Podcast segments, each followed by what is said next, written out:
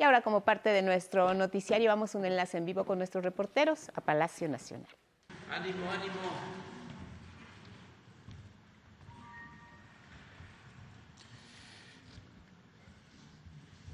Bueno, eh, vamos a iniciar esta conferencia informándoles sobre el lamentable caso de los mineros que están atrapados por el derrumbe de una mina en Sabinas, Coahuila.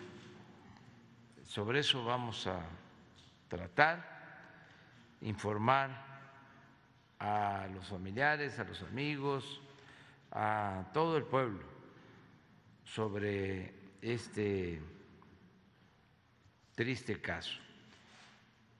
Eh, está ya en Sabinas la Coordinadora Nacional de Protección Civil, Laura Velázquez, y eh, se implementó el plan DN3 y se está trabajando de manera coordinada con autoridades locales, municipales, el gobierno del Estado y el gobierno federal. Eh, también va a informarnos el general Agustín Radilla, subsecretario de la Defensa, de lo que se está eh, haciendo para el rescate de los mineros. Luego terminando este informe, vamos con eh, lo que se lleva a cabo todos los jueves, informarles sobre delitos responsables, castigo, lo que llamamos cero impunidad. Esto va a corresponder a cargo del licenciado Ricardo Mejía, que es el que siempre nos informa, subsecretario de Seguridad Pública. Entonces vamos con Laura. Laura, te escuchamos. ¿Te escuchamos? gracias, señor presidente. Muchas gracias. Muy buen día para todos y para todas. Eh, con su permiso, eh, me permite informar a ustedes que nos encontramos en el municipio de Sabinas, Coahuila. Eh, llegamos ayer por la noche eh, después de que eh, nos enteramos que a las 13.35 horas del día de ayer, 3 de agosto, ocurrió un accidente en una mina de carbón ubicada en el área conocida como Conchas. Esto cerca de la población Agujitas, en el municipio de Sabinas, Coahuila, eh, la cual se encontraban trabajadores realizando labores dentro de la mina. El accidente ocurrió cuando los trabajadores en el desarrollo de sus actividades de excavación se toparon con un área contigua llena de, agua que al derrumbarse provocó una inundación, dejando atrapados a un grupo de mineros. Informo a ustedes que a las 5 de la mañana del día de hoy hubo una reunión de organización, de balance, de coordinación la cual fue encabezada por la Secretaría de la Defensa Nacional. Se encuentra el comandante de la onceava región militar, también estuvo presente la Guardia Nacional, asimismo eh, autoridades del gobierno del estado, está el secretario de gobierno, la secretaria del trabajo, la alcaldesa de Sabinas y eh, su servidora con todo el equipo de la Coordinación Nacional de Protección Civil, en donde se pudo corroborar el siguiente dato. Tenemos a 10 mineros atrapados y 5 mineros lesionados, mismos que lograron salir y eh, se revisa su, eh, la atención médica. Están recibiendo la atención médica en una eh, clínica cercana a Sabinas, es una clínica del IMSS. Dos de ellos ya fueron dados de alta, así es que se encuentran tres mineros en esta clínica del IMSS. Eh, hemos tenido reuniones con los familiares de los mineros que están atrapados, con quien hemos estado muy de cerca informándoles lo que pasa, lo que hacemos, cómo estamos trabajando de una manera muy coordinada porque entendemos el momento en el que se encuentran y es nuestra obligación atenderlos y hablarles con la verdad y con todas las acciones que estamos haciendo por el, gobierno federal en específico. Eh, hay una eh, importante participación por parte de la CFE, quien nos ha instalado plantas de luz en eh, puntos estratégicos para poder llegar a, las minas. Es importante resaltar que para llegar a las minas se tienen que bajar por tres pozos.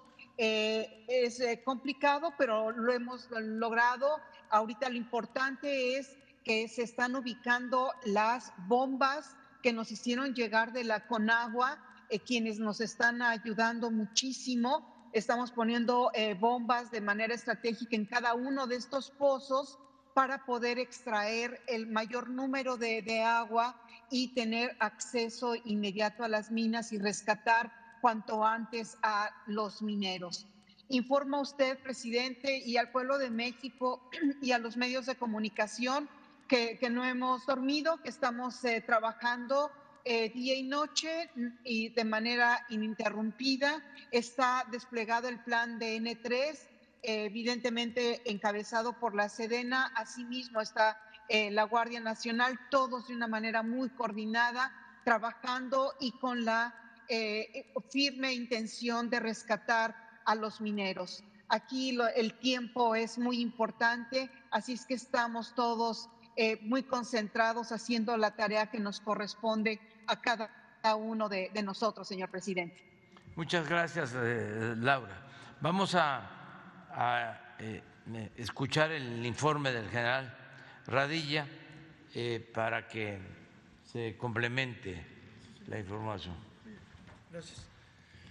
Con su permiso, señor presidente, muy buenos días a todos y todas. Bien, ya escuchamos la información de carácter general de la Coordinadora Nacional de Protección Civil. Nada más para precisar, como aparece en la lámina, los trabajadores estaban en este pozo, el número uno del centro, eh, trabajando con herramientas manual, por lo que se estaba en desuso este pozo y se ocasionaron un derrumbe entre las paredes de, los túneles, de tal forma que ahora la inundación son de los tres pozos. Eh, tiene una altura, los pozos, profundidad, perdón, de 60 metros y ahorita la inundación es de 34 metros. Como aquí se aprecia en la panorámica la situación en forma general. La que sigue, por favor. La siguiente. Ahí está bien. Eh, bueno, desde que tuvimos conocimiento de este suceso y como desde luego nosotros aplicamos el plan de N13, de inmediato se procedió a trasladar al lugar del evento el comandante de la, de la 11 región militar, los comandantes de la 47 zona militar, 12 y 14 regimientos del 105 batallón, el comandante de la brigada de policía militar que es Guardia Nacional y también un batallón, un comandante del batallón de la Guardia Nacional. Anoche a partir de las 23, 20, 30 horas eh, de Santa Lucía despegó una aeronave tipo Spartan de la Fuerza Aérea Mexicana, trasladando 30 elementos de equipo de respuesta inmediata de emergencia y desastres. Llevan equipo especializado y además cuatro binomios canófilos. Hoy a las cinco y media de la mañana despegó una aeronave de la Guardia Nacional del mismo lugar y lleva seis buzos de fuerzas especiales para que en cuanto se den las condiciones eh, favorables pueden eh, empezar a hacer su tarea de rescate y la evacuación de las 10 personas que se encuentran en el interior del pozo. También, desde luego, establecimos un puesto coordinador, un puesto militar encabezado por el comandante de la 11 Región Militar. El personal militar y la Guardia Nacional inicialmente empezaron con acordonamiento del área y seguridad periférica. Instalamos un puesto de sanidad móvil y también acondicionamos dos lugares para la atención de las familias de los trabajadores atrapados. Aquí estamos proporcionando información del, tema y también atención psicológica con nuestro personal que se trasladó al área. también eh, eh, haciendo un recuento, la totalidad del personal que estamos participando en el plan de N13 suma 230 elementos, 17 vehículos, dos ambulancias urbanas, dos aeronaves. Esto incluye personal de la Secretaría de la Defensa Nacional, de la Guardia Nacional y por parte de autoridades civiles de protección civil y seguridad pública. Es el, en resumen las actividades que estamos realizando hasta el momento por el plan de N13. Muchas gracias.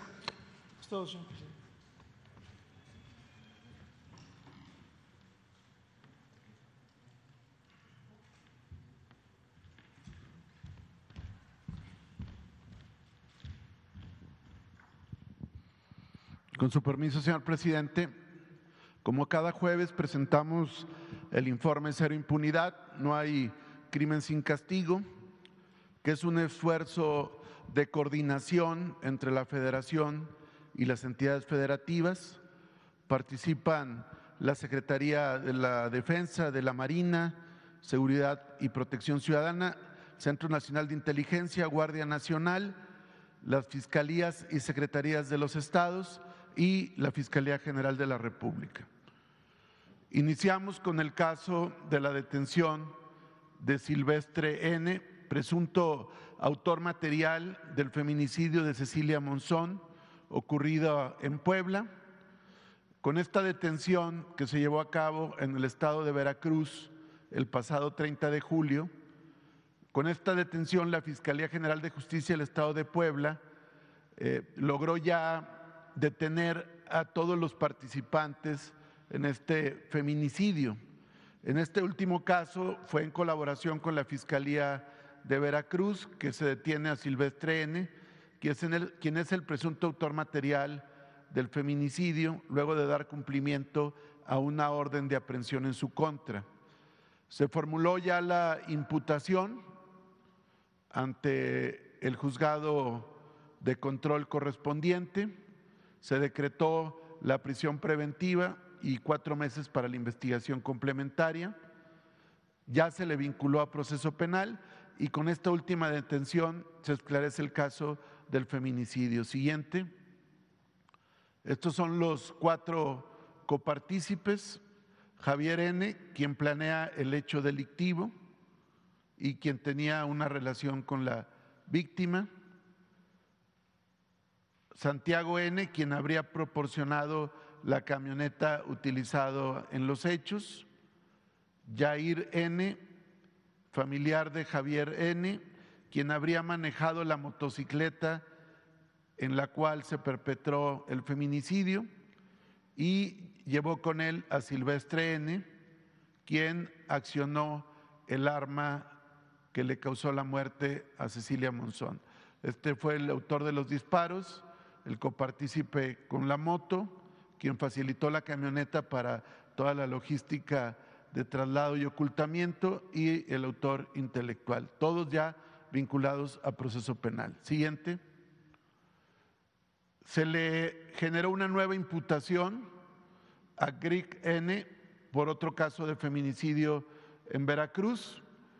Como ustedes recordarán, esta persona fue el autor de un feminicidio en Cardel, Veracruz, en agravio de Viridiana Moreno Vázquez, que fue cometido el pasado primero de junio. A esta persona se le vincula a siete feminicidios, ya está vinculado a proceso por el de Cardel, Veracruz, y con esta nueva imputación por un evento feminicida cometido en Tlaxcala, sería ya la segunda imputación. En este caso fue un evento ocurrido en Tlaxcala contra una víctima de 17 años de edad, quien fue localizada sin vida y en tal virtud ya se le ejecutó la orden de aprehensión y la imputación, está pendiente su vinculación a proceso penal. Siguiente. Este fue el evento anterior donde habría causado el feminicidio en agravio de Viridiana Moreno. Se hizo la investigación por parte de la Fiscalía de Veracruz en coordinación con la de Puebla, Morelos y Querétaro. Se le ubicó y detuvo en San Juan del Río. Él ya está vinculado a proceso junto con Adamari N. Ya con esta segunda imputación acumula dos imputaciones por feminicidio y se continúa con las demás causas penales. Siguiente.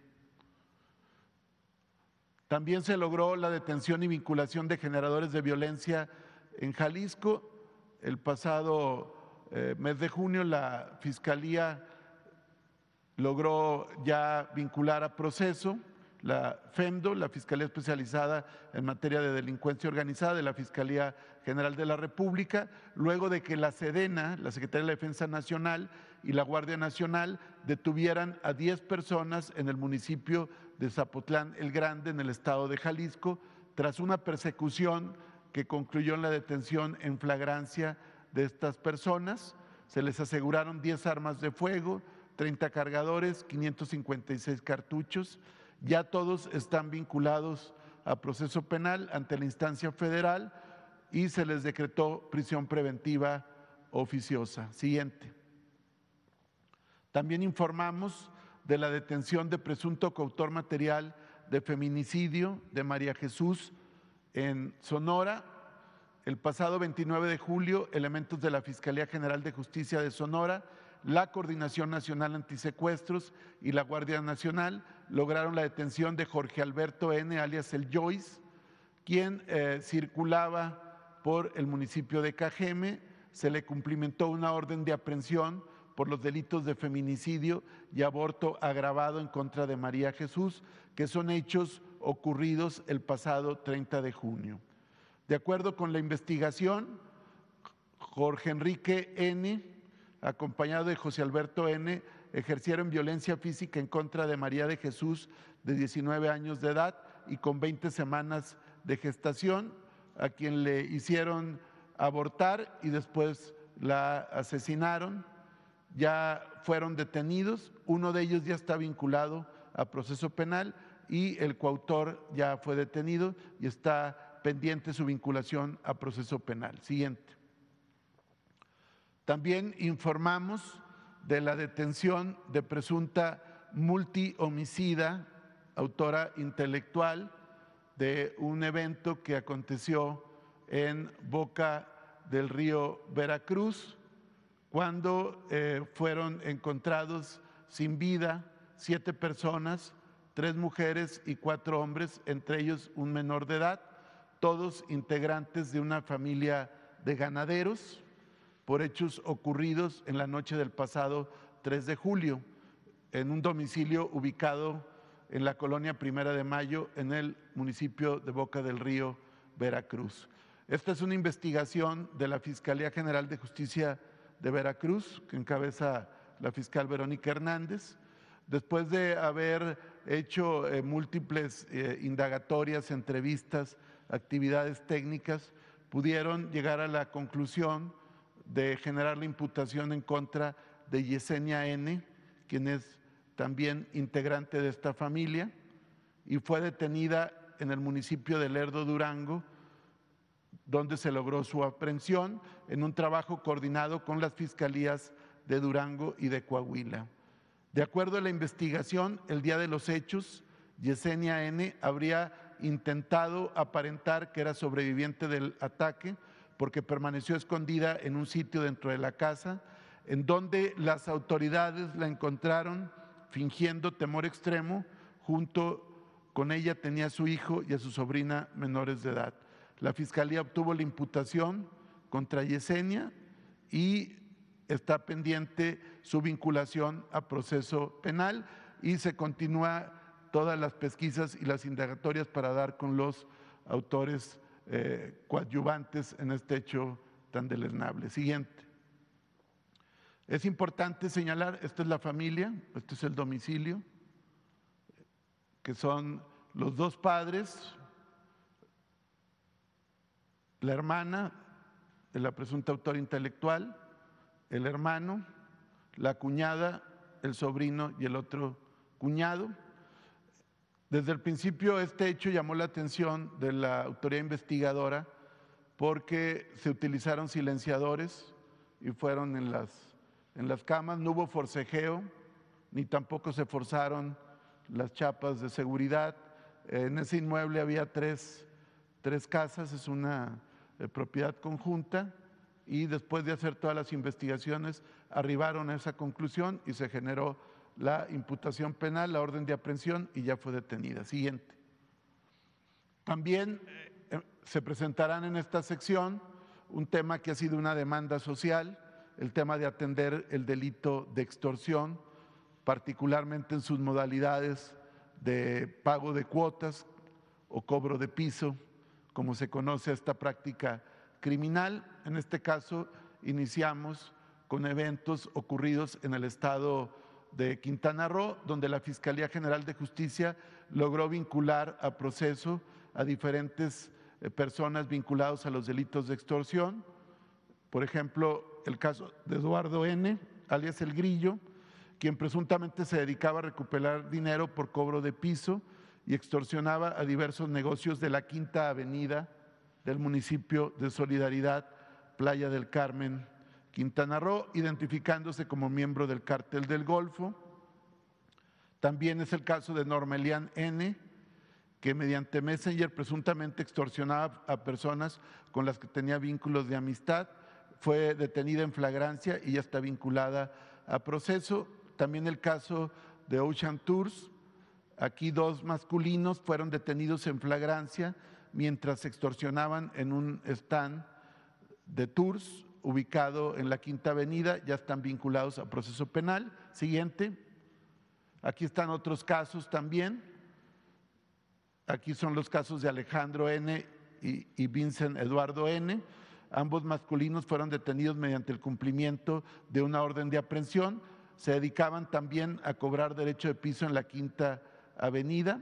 Está pendiente su vinculación a proceso ya que se acogieron al término constitucional y otro caso es en Plaza Las Américas, donde al interior de esta plaza se detuvo en flagrancia a este sujeto, Gonzalo N., quien había eh, citado a la víctima para que hiciera entrega del pago de derecho de piso. Fue detenido en flagrancia y estos son casos de extorsión que se irán presentando porque es una demanda social también combatir este delito eh, que causa mucho daño. Siguiente. También continuando en el estado de Quintana Roo, fueron detenidos diferentes sujetos por los delitos de homicidio calificado. Todos se les ejecutaron órdenes de aprehensión, en algunos casos ya están vinculados a proceso y otros más está pendiente su vinculación por parte del juez de control. Siguiente. También informamos de la detención y vinculación a proceso de una célula criminal del cártel del noreste. Esto ocurrió en diferentes acciones que se llevaron a cabo en los municipios de Zacatecas y Guadalupe en el estado de Zacatecas, en diferentes operaciones los días 26, 27 y 28 de julio del presente año, en una acción coordinada por la Fiscalía General de Justicia de Zacatecas, la Coordinación Nacional Antisecuestros, la Policía Metropolitana y la Secretaría de la Defensa Nacional.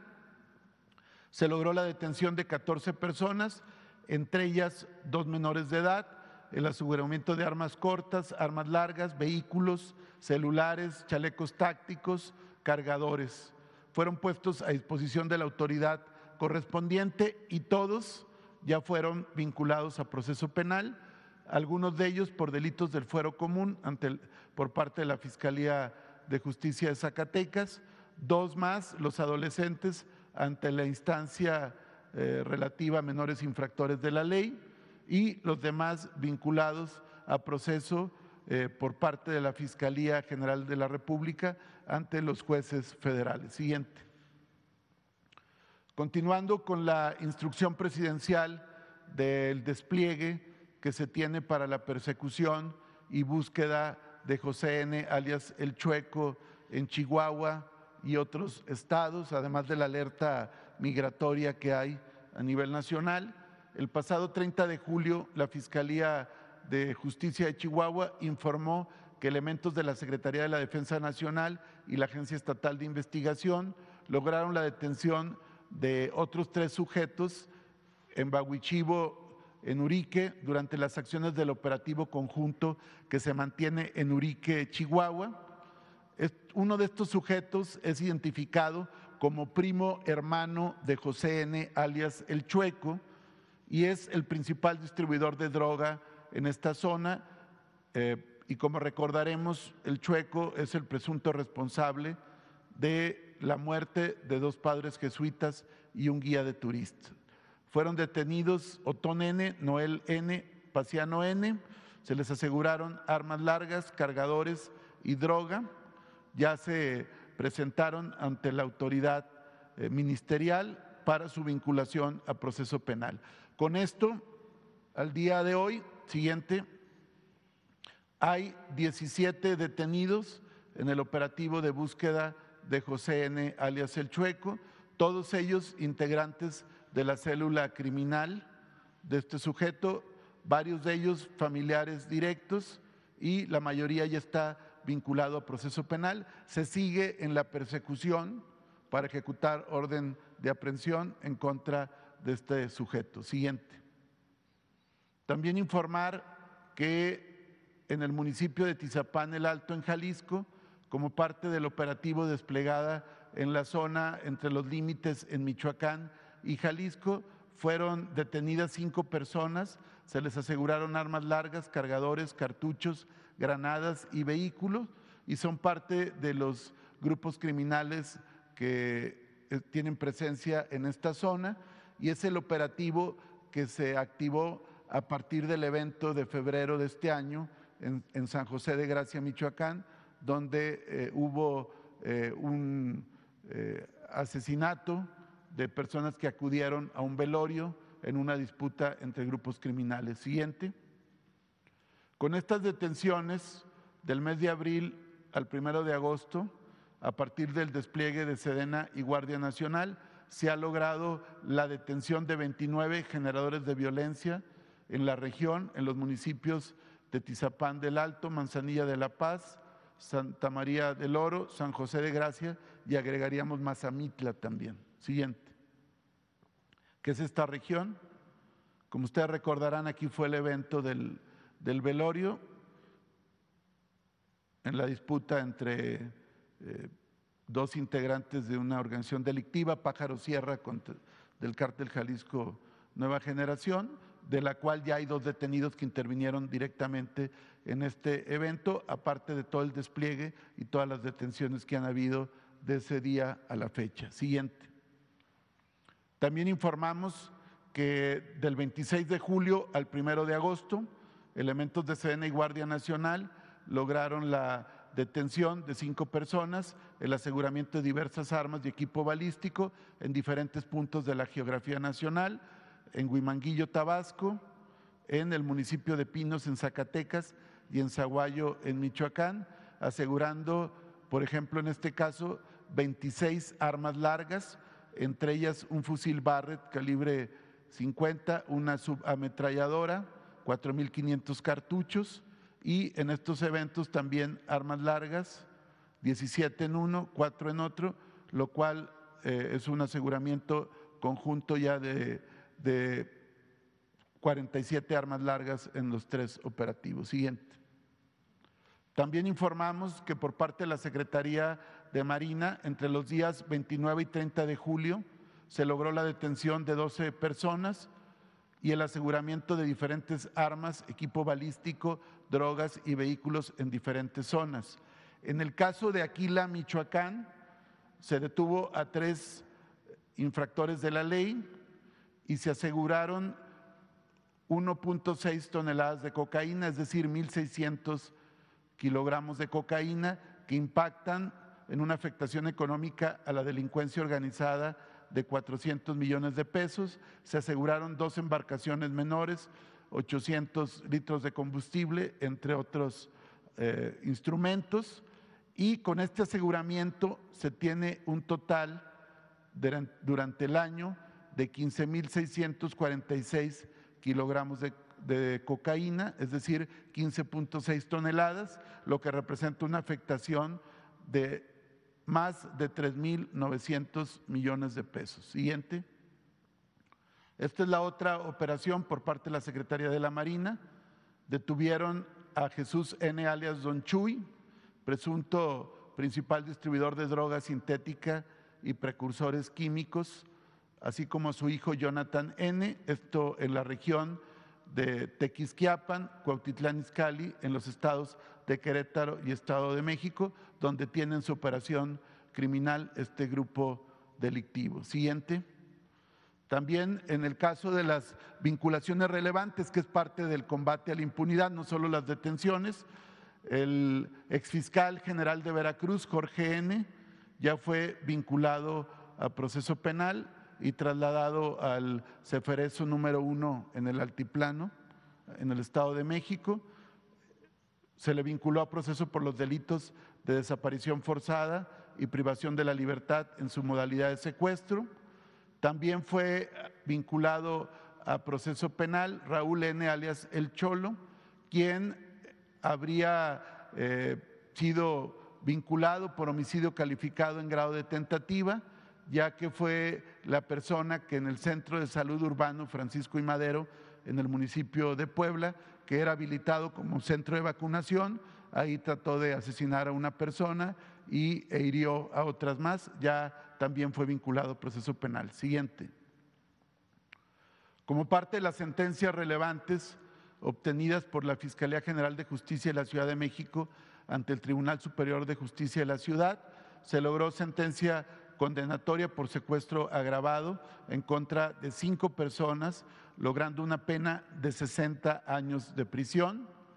Otra sentencia condenatoria también por secuestro agravado fue de 56 años y otra más por secuestro express por 50 años, lo que confirma que en el trabajo antisecuestros, de persecución criminal, de prevención de este ilícito y abatimiento de la incidencia eh, criminal. Ha sido muy importante las sentencias condenatorias para disuadir y además para que no haya crimen sin castigo. Siguiente.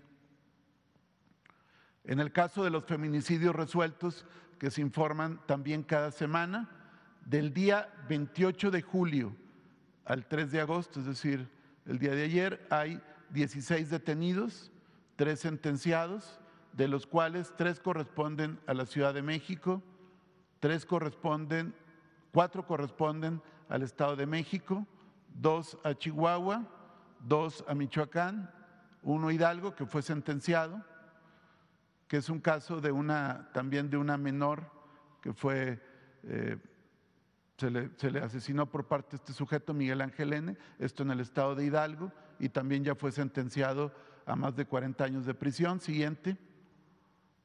Y también el caso de Silvestre N, que ya informamos, que es el caso de Cecilia Monzón, otro caso en Puebla de René Aurelio, un caso en Morelos y el caso que dimos cuenta de Sonora, con lo cual 16 detenidos y tres sentenciados estos días por los delitos de feminicidio. Siguiente.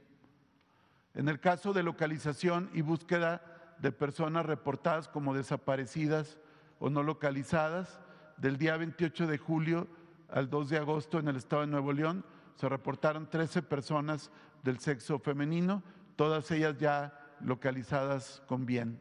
Siguiente.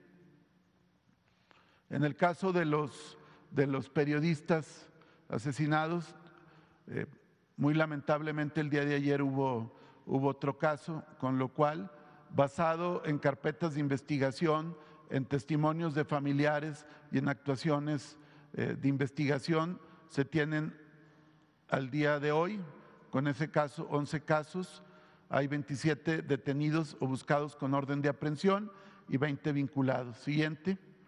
El último caso es el de Ernesto Méndez Pérez, de San Luis de la Paz, Guanajuato. Eh, como es la instrucción presidencial y de la secretaria Rosa Isela, siempre que se presentan estos eventos, ayer desde el primer momento se estableció comunicación con el gobernador de Guanajuato, Diego Sinue Rodríguez. Ya hay avances en la investigación. Eh, Ernesto Méndez Pérez, además de su actividad periodística, también eh, participaba en la feria del municipio de San Luis de la Paz eh, como, como apoyo durante varios años, pero para este año se le había obtenido la concesión de la organización de la feria él lo anunció públicamente y desafortunadamente el día de antier fue asesinado. Se continúa con la investigación y estamos en coordinación permanente con la, Fiscalía y sobre todo con el gobernador de Guanajuato. Es cuanto.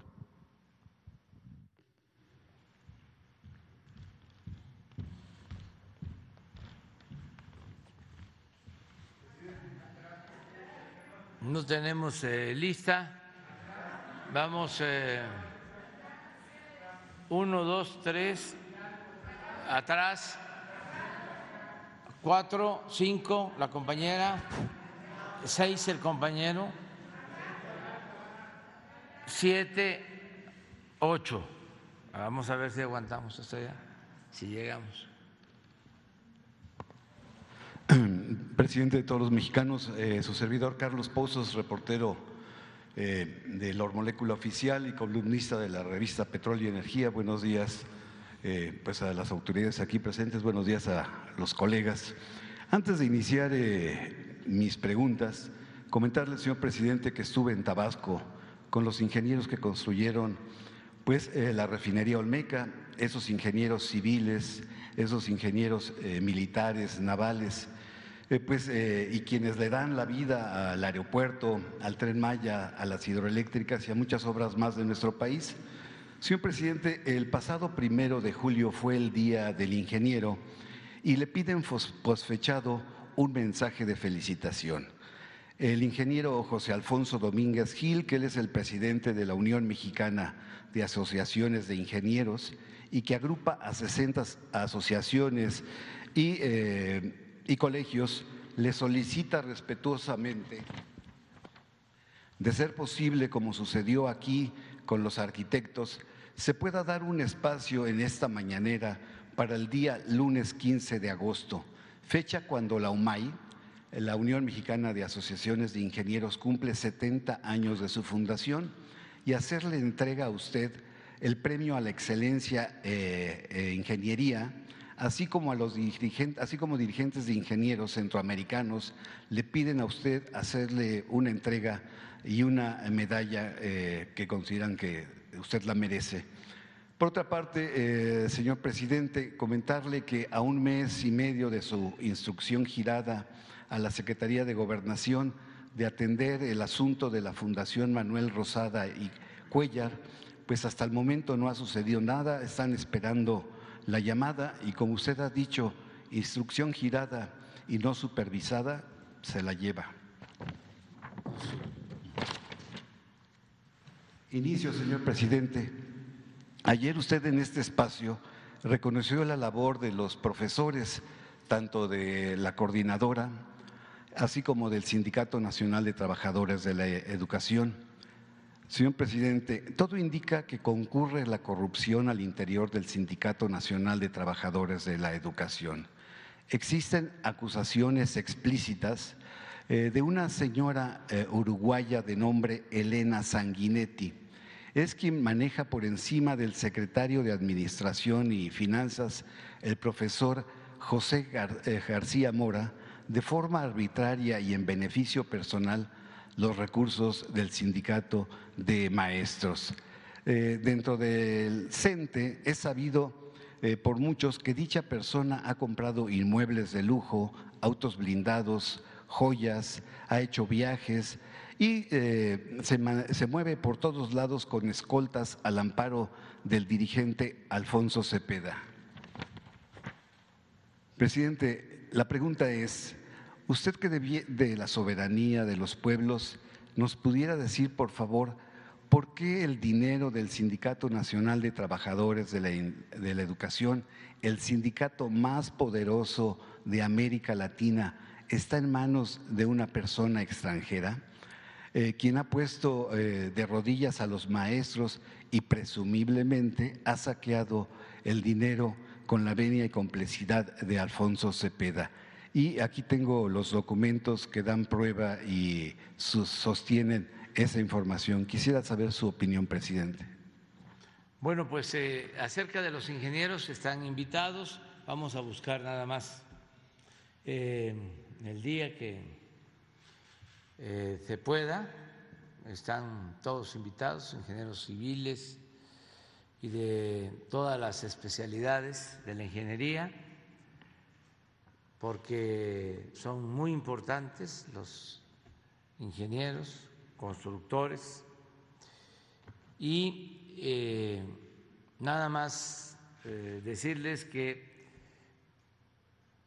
no eh, hace falta ningún reconocimiento, yo creo que el mérito mayor es el de los trabajadores de la construcción y de otras ramas de la ingeniería. Sería muy bueno eh, que ese día se hable de la importancia que tienen los ingenieros en todas las obras públicas, en la construcción de la infraestructura para el desarrollo del país. Sobre eso básicamente, no eh, recibir nosotros ningún reconocimiento porque lo que hacemos es parte de nuestra labor, es nuestra función, nuestra responsabilidad, nuestro deber.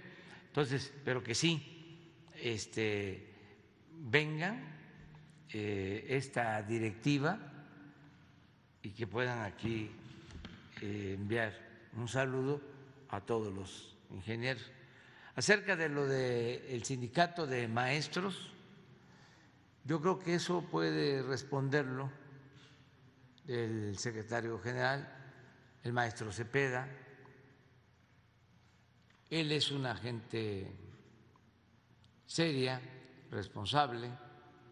Esa es mi apreciación, respeto también otros puntos de vista, pero eh, él ha sido muy eh, colaborador para el fortalecimiento de la educación pública en nuestro país.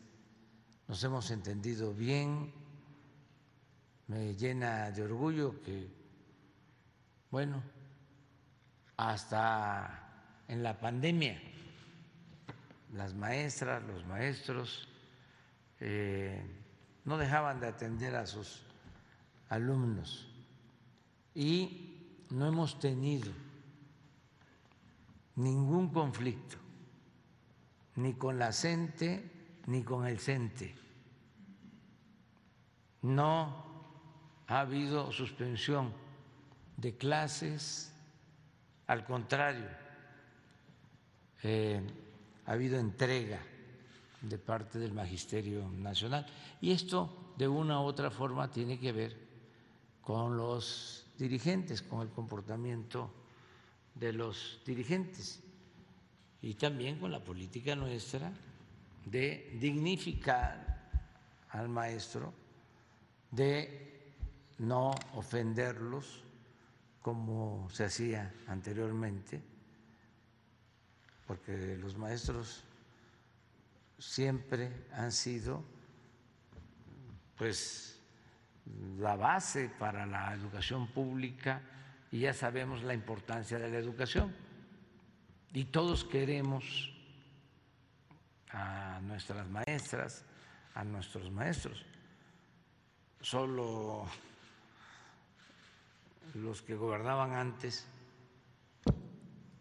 que estaban desorientados por completo, obnubilados, se atrevieron a faltarles el respeto a las maestras y a los maestros. Y por cuestiones ideológicas, porque como ellos no están a favor de la educación pública, pues empezaron con una campaña de descrédito a los maestros, echándole la culpa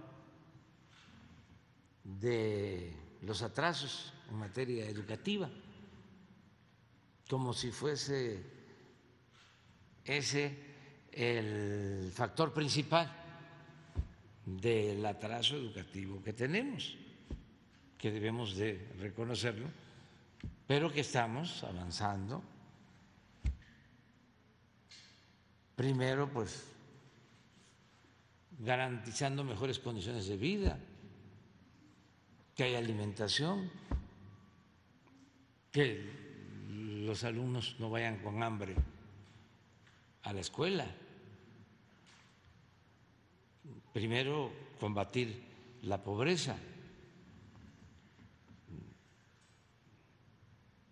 Porque, como dice el verso de la canción, las letras no entran cuando se tiene hambre.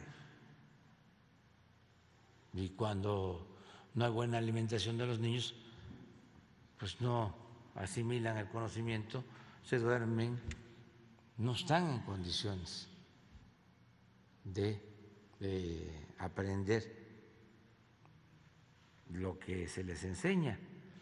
Entonces, es importantísimo combatir la pobreza, que haya igualdad y también es muy importante pues el tratar a los maestros con respeto, que tengan de salarios justos. Acabamos de lograr pequeño aumento, tampoco mucho, para los maestros, porque ahora está en 14.800 pesos mensuales el promedio de lo que ganan los trabajadores inscritos en el Seguro Social. 14.800 pesos mensuales al día de ayer, promedio de lo que ganan los 21 millones de trabajadores inscritos en el Seguro Social. Y el promedio de los maestros estaba en 12, 12 mil. Entonces lo que estamos haciendo es que nadie gane menos de 14. Eso nos significó una ampliación presupuestal de 25 mil millones de pesos. Entonces, por eso eh, tenemos muy buena relación con el magisterio, con los dirigentes, y yo creo que el caso que mencionas eh, lo puede responder el maestro Cepeda. Y sobre la Fundación Rosado Cuellar este, y la llamada de la Secretaría de Gobernación, ¿se hará? Se hará se hará. Vamos a seguir insistiendo. Perfecto. Eh, presidente eh, constitucional de los Estados Unidos mexicanos, antes del año 2018 aprobaban con sobornos todas las reformas emitidas. Hoy hay una moratoria legislativa sin una mayoría calificada desde el 2021, en donde los traidores a la patria y apátridas no aprobaron la contrarreforma eléctrica. Comentarle, señor presidente, que de 1917 a la fecha, nuestra Constitución ha sido reformada en 741 ocasiones a través de 233 decretos aprobados por el constituyente permanente, haciendo de nuestra Constitución una de las más reformadas en todo el mundo. Las reformas que se llevaron con el apoyo del Poder Legislativo en el tiempo neoliberal pues fue para legalizar la corrupción, el robo, la entrega de bienes nacionales a particulares y extranjeros y afectar a los trabajadores y campesinos durante todo el periodo de 36 años y recientemente con las reformas estructurales. Eh, la senadora Telles dice que usted es un violador serial de la Constitución. La pregunta es, usted, actual presidente de México, estamos seguros que no se arrodillará como lo hicieron Carlos Salinas de Gordardi, Ernesto Cedillo Ponce de León, Vicente Fox Quesada, Felipe Calderón Hinojosa y Enrique Peña Nieto, presidente. Y preguntarle, ahora México cuenta con una red de 14 tratados de libre comercio con 50 países. La pregunta específica es, ¿ningún tratado o acuerdo comercial suscrito por México hasta ahora estará arriba de la Carta Magna? Y eh, también eh, preguntarle, ¿ya recibió uh, la respuesta de la carta que le envió a su homólogo, el presidente eh, de Estados Unidos de América, Joe Biden? ¿Ya recibió la respuesta? Bueno, miren, yo creo que es importante y hemos estado hablando del tema, pero no se eh, expone eh, de ver lo de las reformas que le hicieron a la Constitución los del bloque conservador, porque ahora ya se quitaron la máscara, pero antes aparentaban de que eran distintos. Sin embargo, eh, ya votaban juntos todas las reformas a la Constitución que afectaban al pueblo, a los trabajadores y beneficiaban a minorías nacionales y extranjeras. Esto nos va a ayudar a entender eh, lo que hicieron. Y eh, es pedagógico, y sobre todo para los jóvenes, porque hay quienes tienen 18, 20 años y no supieron de las reformas a la constitución que se hicieron en la época de Salinas o en la época de Cedillo. Pero lo cierto es que fueron ajustando el marco legal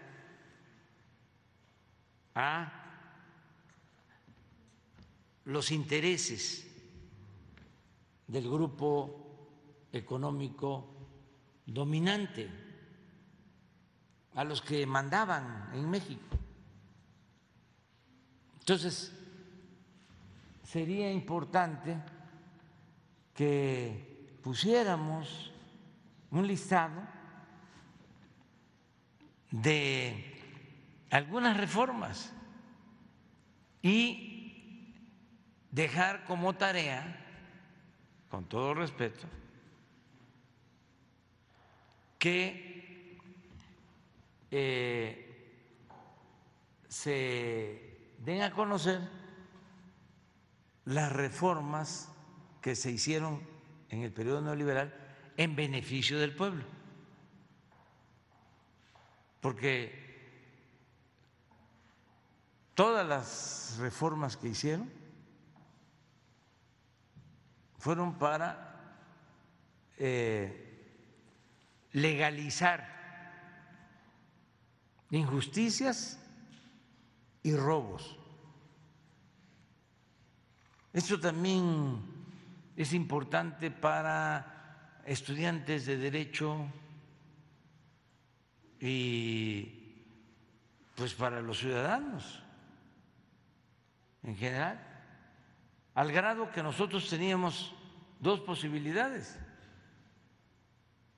convocar a una nueva eh, a un nuevo constituyente para hacer una nueva constitución o hacer reformas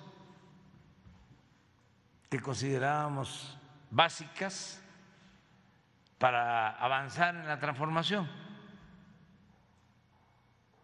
Optamos por lo segundo, por hacer reformas vamos a decir, estratégicas a la Constitución. Y ya lo logramos. Nos faltan dos o tres que van a estar ya muy complicadas de aprobación, no van a ser fácil de ser aprobadas porque ya se cerraron, ya hay esta huelga. Moratoria. Una moratoria, huelga, y para una reforma constitucional se requiere pues eh, dos terceras partes, no es mayoría simple. Entonces, eh, lo vimos cuando la reforma constitucional a la industria eléctrica, en vez de apoyar a la Comisión Federal de Electricidad, el bloque opositor apoyó a Iberdrola y a las empresas eléctricas extranjeras. Ya es difícil. De todas maneras, nosotros vamos a enviar las iniciativas porque es un asunto también de principios. Si ellos eh, las rechazan o no las quieren aprobar, pues eh, ya lo dirá la historia y el corrido. Pero no sé si tenemos la relación. Sí, pero es que me gustaría que se pusieran. En uno de mis últimos libros, no abarco todas, pero sí eh, de los aumentos de impuestos, eh, las afores, eh, empezando por considerar que no era eh, estratégico el que el Estado manejara los bancos, los aumentos al IVA, la reforma eh, minera, Perdón que le interrumpa, señor presidente, mientras que buscan ese cuadro, esa información, eh, reiterarle la pregunta, ¿qué espera usted de la respuesta del presidente Joe Biden a la carta? ¿En qué términos espera que usted que sea? Y si me permite, eh, perdóneme, eh, una sugerencia con todo respeto. ¿Será posible poner en pantalla, como están en la Cámara de Diputados y Cámara de Senadores, en letras de oro, eh, pues la, frase de un gran hombre que diera origen a la independencia, el general Vicente Guerrero, ponerlo en pantalla ahí junto con la imagen de eh, Ricardo Flores Magón, en donde que nos recordara a todos esos apátridas, a todos los mexicanos, que la patria es primero. Yo creo que sí está, ¿no? La frase. Sí, sí está, pero ponerla eh, aquí, en, aquí en pantalla para que diario todos veamos que primero es, la patria es primero. Pues sí, este, pero sería bueno este, eh, poner el antecedente, a ver si buscan ahí a ¿Quién habla de eso? Eh, José Mancisidor, el historiador, y leemos lo que dice Mancisidor sobre la frase. Eh, aquí tenemos que esperar, ¿eh? Pacientes. y, porque este, venimos a aprender todos. Esto es un diálogo circular y siempre aprendemos. Yo aprendo mucho y todos aprendemos. O sea, son las dos cosas.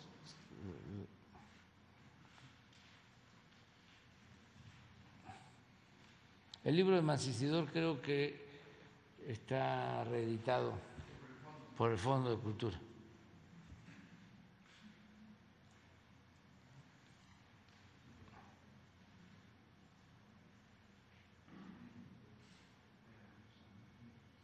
Bueno, este, vamos a seguir adelante con el, otro compañero y tenemos esos dos pendientes. Adelante.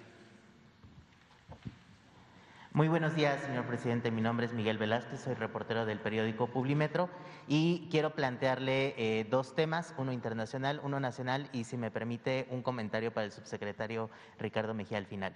Eh, el primer tema eh, internacional que le quiero plantear y muy rápidamente es eh, preguntarle cuál es la postura del Gobierno de México ante la tensión que ha habido en estos últimos días entre China y Estados Unidos, principalmente después de la escalada que hubo esta semana con la visita de Nancy Pelosi a Taiwán.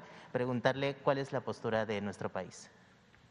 La postura de nuestro país es que no haya guerras que se eviten las confrontaciones bélicas, que se busque mediante el diálogo acuerdos. Está el mundo como para acordar entre todos los pueblos, las naciones, una tregua de cuando menos cinco años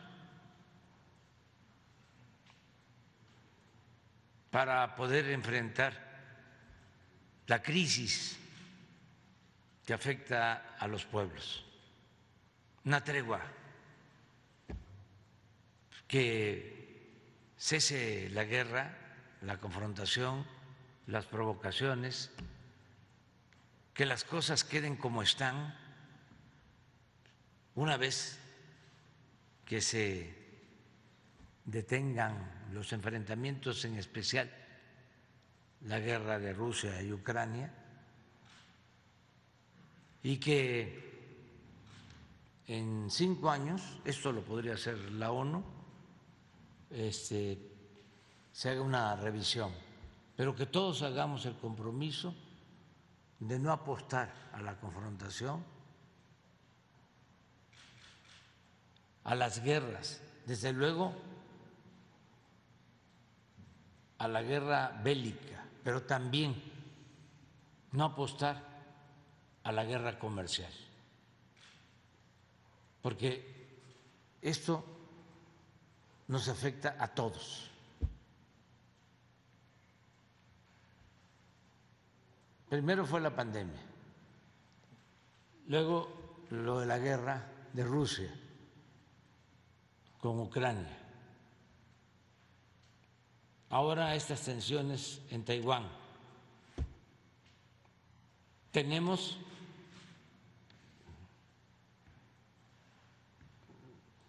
problemas todos por falta de crecimiento de las economías.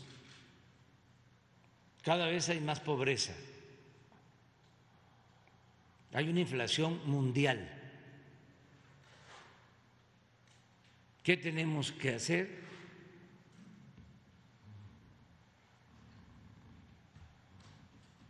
Impulsar las actividades productivas, crear empleos, atender a los pobres y buscar la cooperación de naciones y de pueblos para el desarrollo. No a las provocaciones, no a la guerra. No queremos hegemonías en el mundo. No es mucho pedirle a Estados Unidos, a Rusia, a China, que acepten esta propuesta. Y se podría plantear en la ONU. Ningún gobierno del mundo puede y debe actuar de manera irresponsable. Y aquí no se trata de maniqueísmos, de buenos y malos.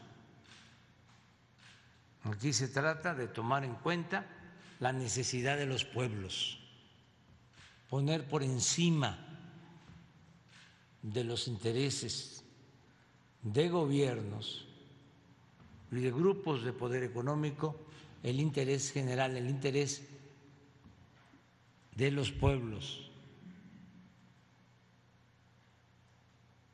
Parece utópico, pero eso es lo que se necesita, no lo otro. Imagínense si hay represalias en Asia y se obstaculiza el comercio, se desata una especie de guerra comercial. ¿Cómo vamos a enfrentar eso? A todos nos perjudica. No es cierto de que somos independientes y que no se requiere del comercio internacional. Ya es un mundo globalizado en lo económico, en lo comercial. Lo estamos viendo en Europa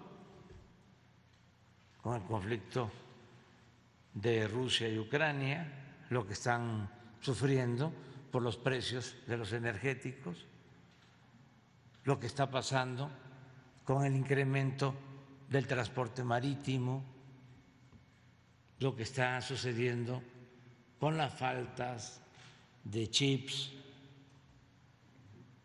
lo que está pasando con la falta de fertilizantes, con la falta de alimentos.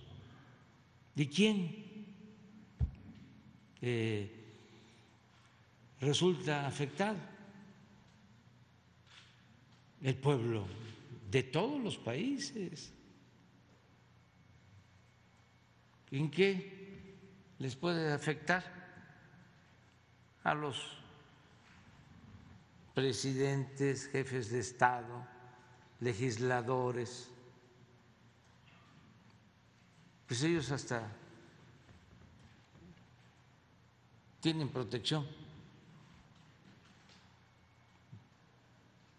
Especial. Pero la gente que tiene que comprar las tortillas y que las tiene que comprar más cara, o el pan, tiene que pagar más por la luz, y que necesita el aire frío o el calentador, ¿cómo le van a hacer en el invierno? ¿Cuánta gente va a sufrir? Va a tener que apretarse para resistir los fríos.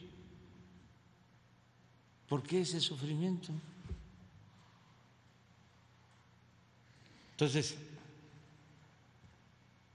que haya paz y que podamos eh, atender lo urgente, los grandes, graves problemas de los pueblos en el mundo.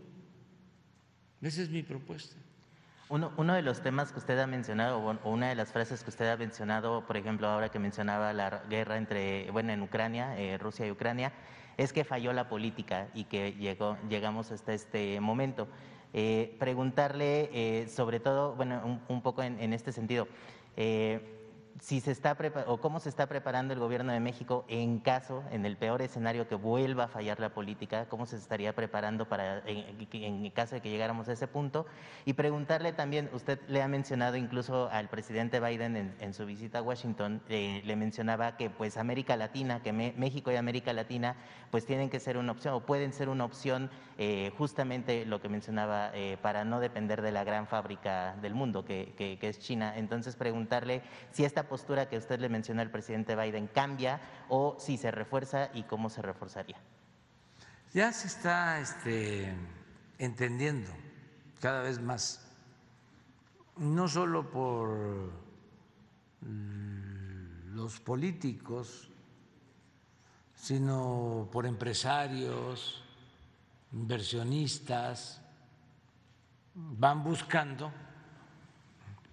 los países donde tienen más posibilidad de desarrollarse, donde hay mercado, donde tienen recursos naturales disponibles, donde tienen, que eso es muy importante, fuerza de trabajo.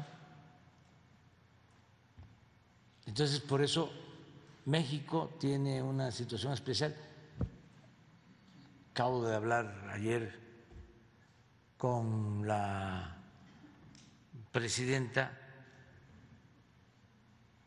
mundial de Citi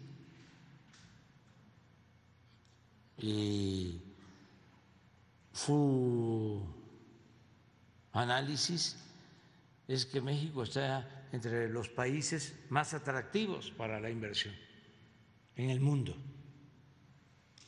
Incluye India y México, de los que recuerdo. Pero en América Latina, sin duda México, en primer lugar. Por eso eh, es muy probable que sigan llegando inversiones foráneas,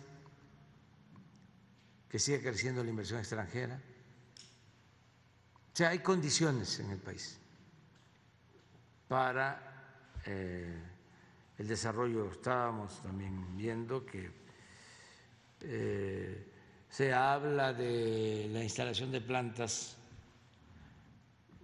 para baterías en el norte de México de empresas extranjeras para poder desarrollar la industria automotriz de vehículos eléctricos. México tiene eh, un sitio especial, muy favorable. Entonces, eh, nosotros sí estamos preparándonos, pero de todas maneras afecta la inestabilidad mundial. Además, es un asunto también de derechos humanos. Cuánta gente pierde la vida, es desplazada, no es para frivolidades, así como tampoco es para jugar el ajedrez de la política en las cúpulas del poder mundial, así tampoco es un asunto frívolo, es algo que tiene que ver con la sobrevivencia, la vida misma de miles de millones de seres humanos. Entonces, eso es lo que se tiene que plantear.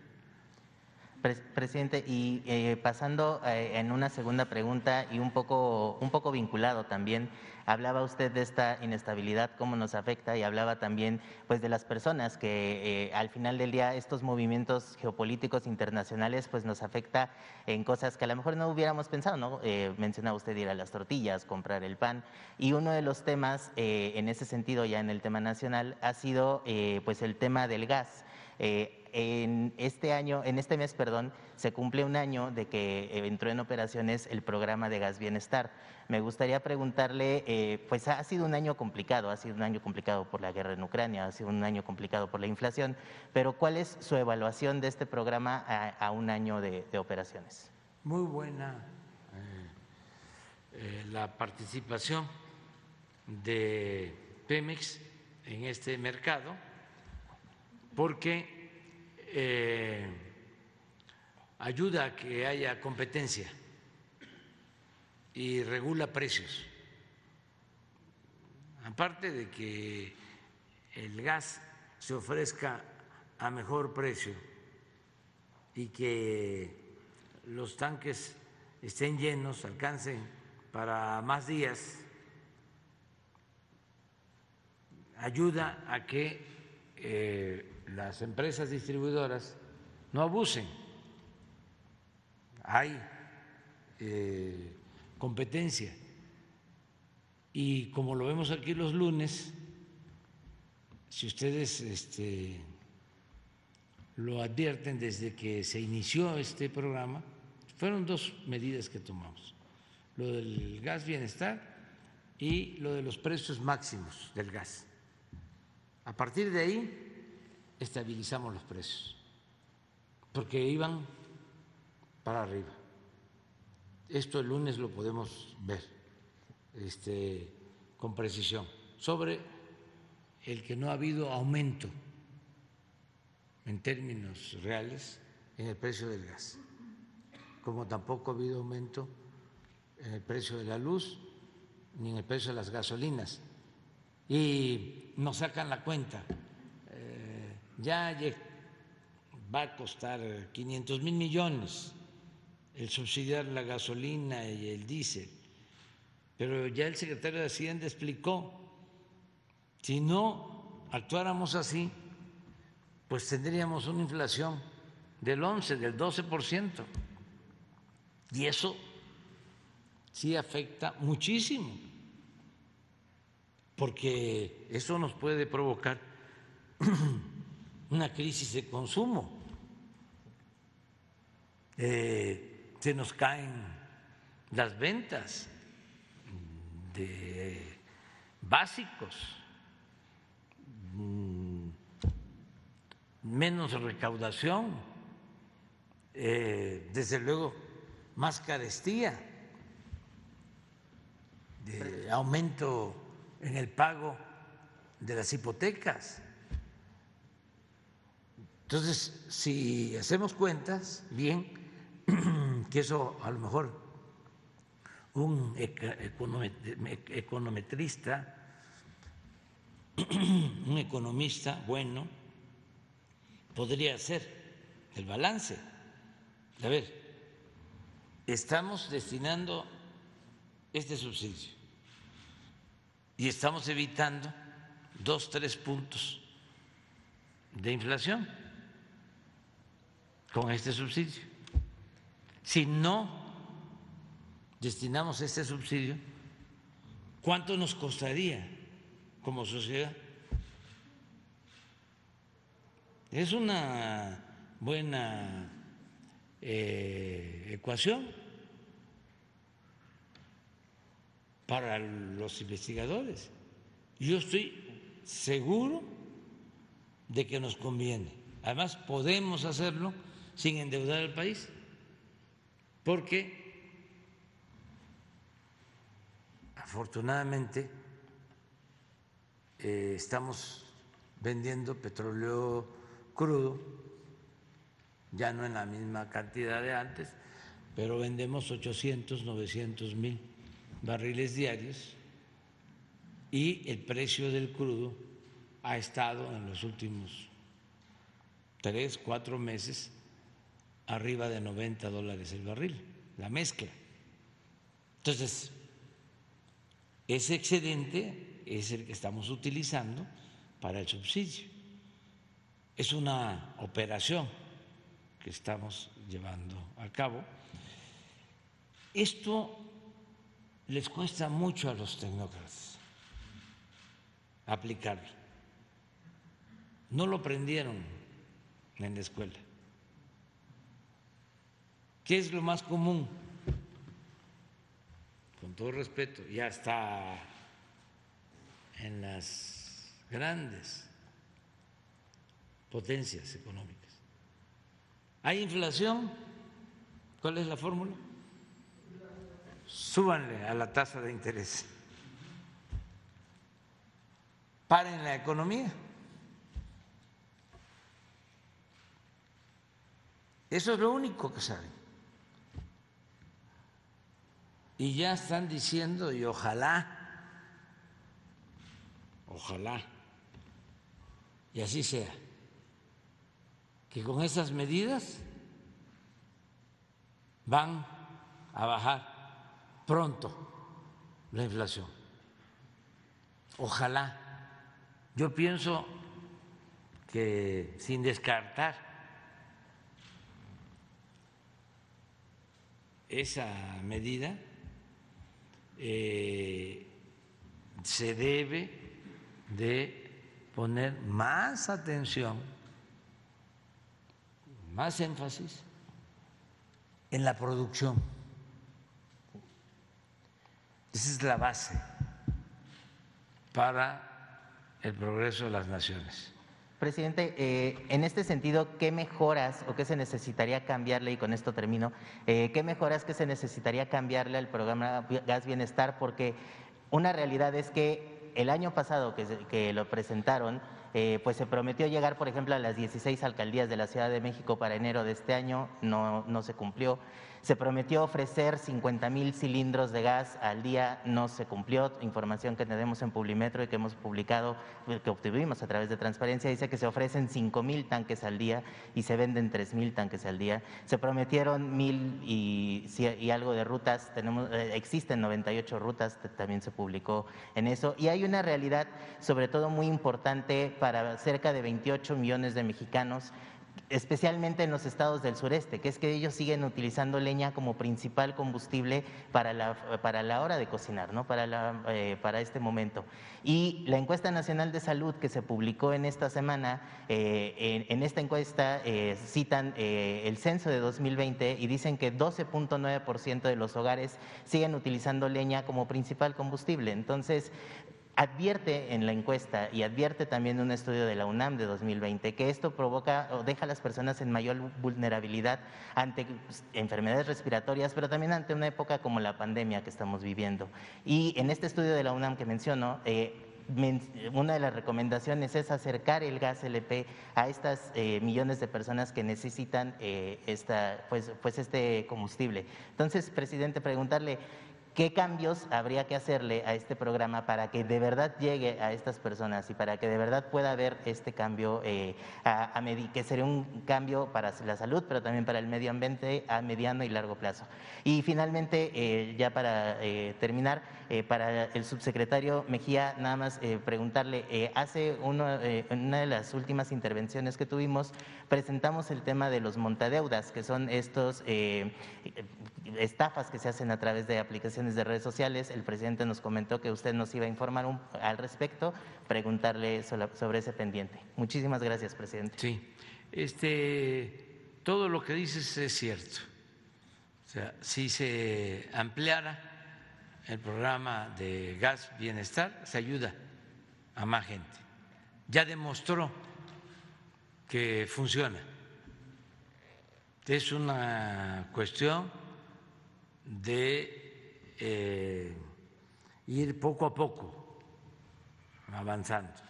Ya tenía Pemex todo el plan y se nos vino esta nueva crisis y este, frenamos un poco ese programa porque eh, se controló el precio, que era el principal objetivo pero ahí está el programa y es cosa de irlo ampliando. Y sí tienes razón, todavía hay mucho consumo de leña para hacer alimentos y en el hospital de enfermedades respiratorias mucha gente está afectada por eso, eh, por cocinar con leña.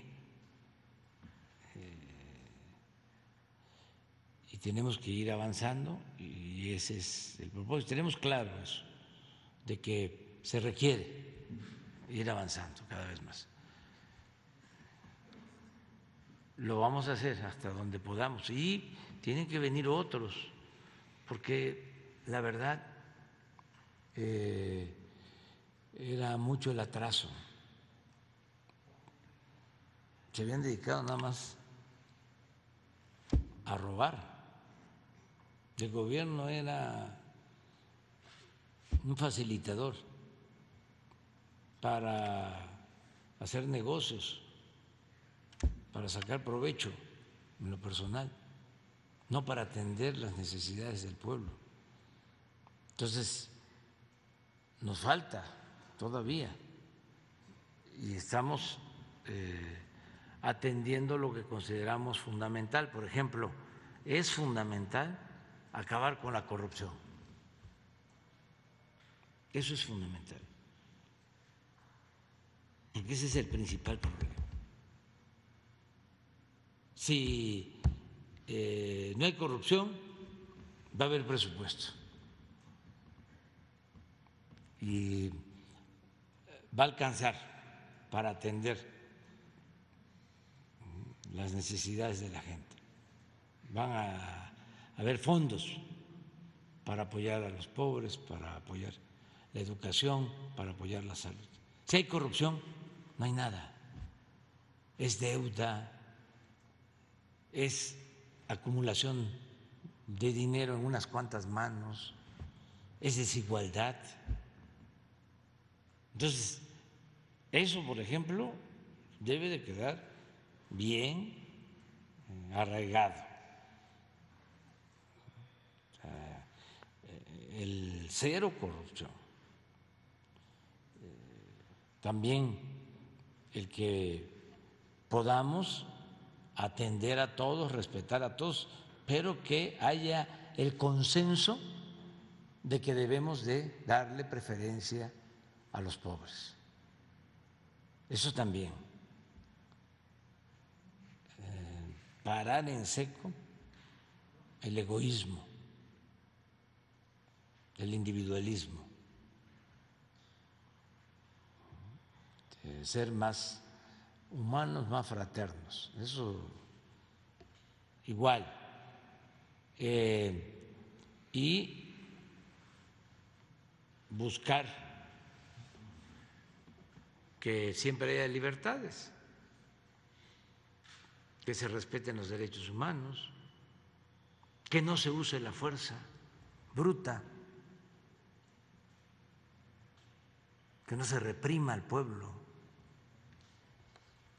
que no haya torturas, que no haya desaparecidos, que no haya masacres.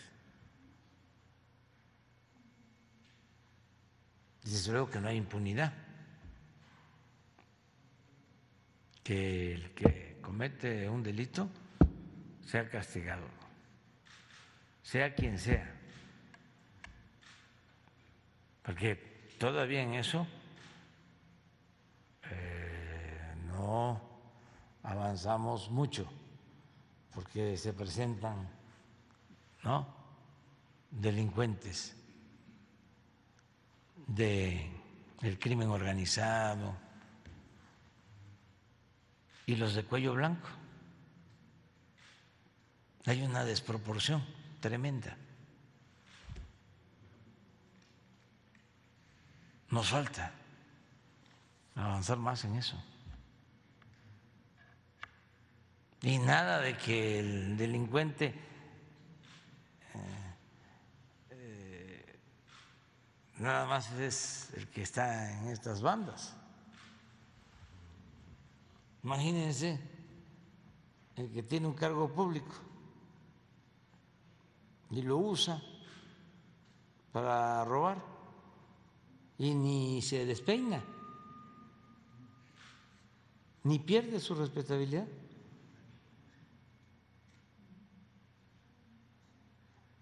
Como el caso de este abogado de la delegación Benito Juárez, que daba permisos de Benito Juárez era. Daba permisos para hacer edificios y por cada edificio pedía un departamento. Pues eso es lo que este, está arrojando la investigación.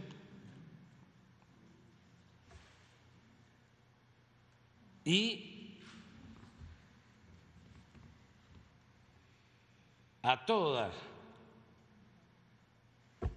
colmado de atenciones, de privilegios, hasta aplaudido por la gente.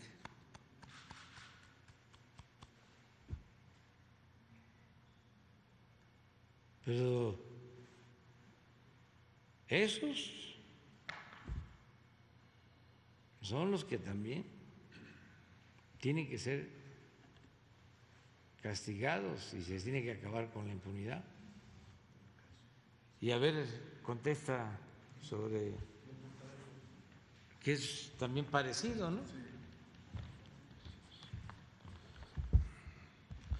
Sí, gracias. Efectivamente, como aquí lo expusieron en mañaneras pasadas, el presidente nos instruyó a revisar este tema y si hemos avanzado, eh, seguramente ya en, en breve dentro de cero impunidad se presentarán casos concretos. Efectivamente hay un conjunto de aplicaciones fraudulentas que ofertan eh, supuestos préstamos o créditos eh, sin pasar por buró de crédito ni ninguna revisión, simplemente descargando estas apps y luego dando permisos para que se introduzcan en tus contactos, en tus contraseñas, y a partir de este mecanismo fraudulento, estas aplicaciones se apoderan de la información que hay en los teléfonos celulares de quienes caen en estos engaños y a partir de ahí empieza un mecanismo de extorsión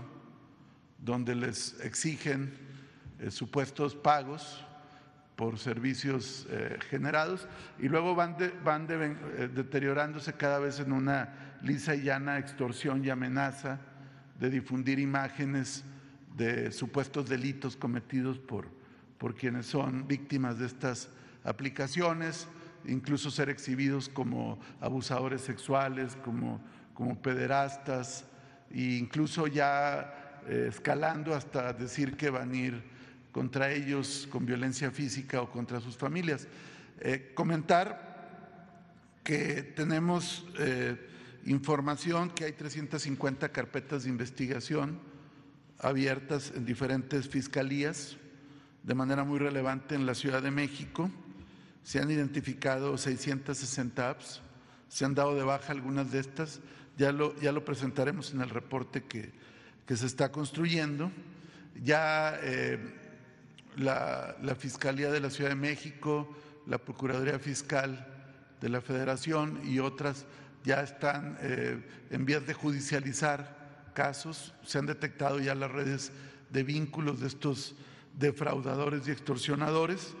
Y comentar que paralelamente se han emprendido algunas acciones de, difusión preventiva y se va a intensificar campañas de civismo digital, eh, campañas informativas de alto impacto y se va a publicar los listados de las apps de cobro ilegítimo. Y por otro lado, pues está abierto el 089 para cualquier denuncia ciudadana y también se va a trabajar junto con la Conducef para eh, hacer campañas para que la gente antes de caer en estas trampas, de estos fraudes, pueda consultar si efectivamente tales aplicaciones están avaladas por la, por la Conducef.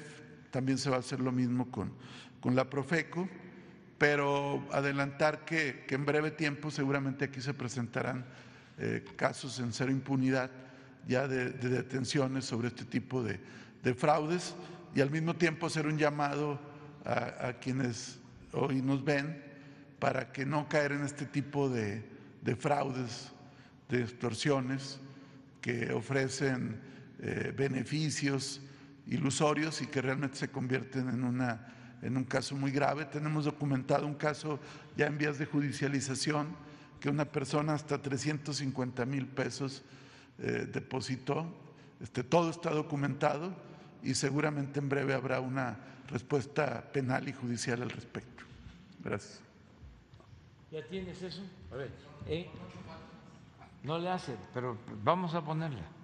O sea, es que tenemos tiempo.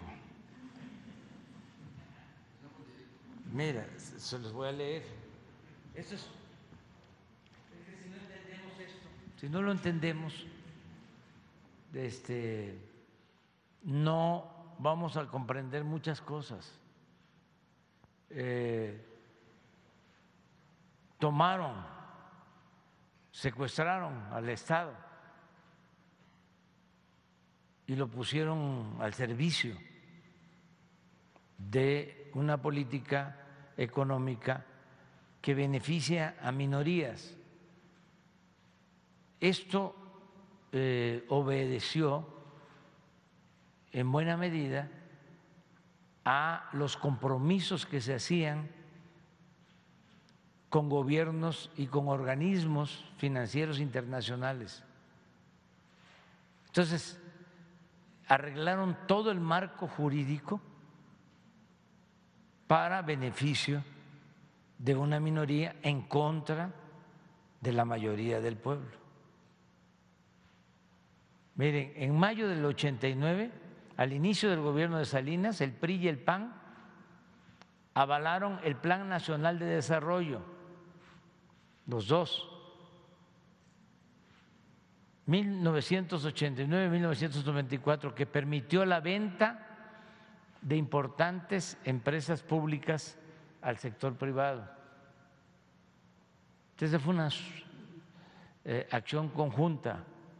El 27 de junio de 1990, el PRI y el PAN reformaron el artículo 28 constitucional para entregar bancos que eran propiedad de la nación, eliminando de la Constitución el párrafo que reservaba al Estado la prestación del servicio público de banca y crédito.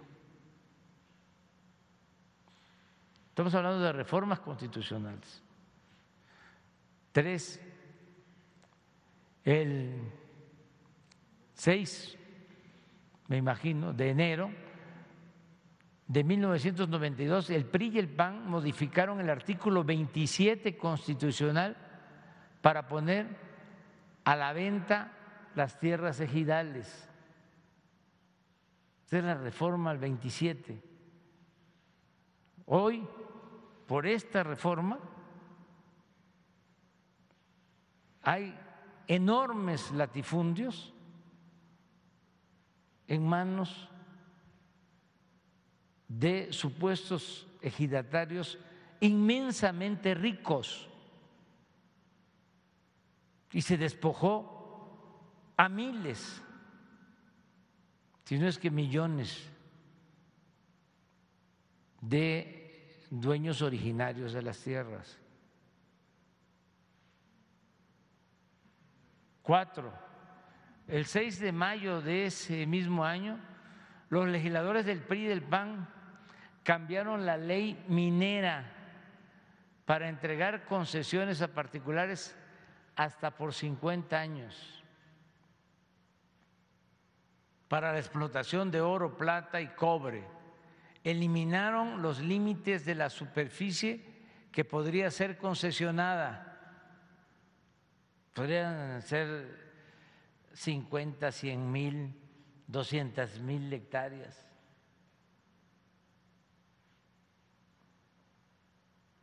Derogaron el impuesto a la extracción de minerales. Es decir, este, desde eh, mayo del 92 hasta hace como cuatro años no se pagaba impuesto por la extracción de oro, de plata, de cobre. ¿Ustedes creen que esto no lleva dedicatoria? eran auténticos representantes populares, los legisladores. Muchos ni leían las iniciativas de reforma.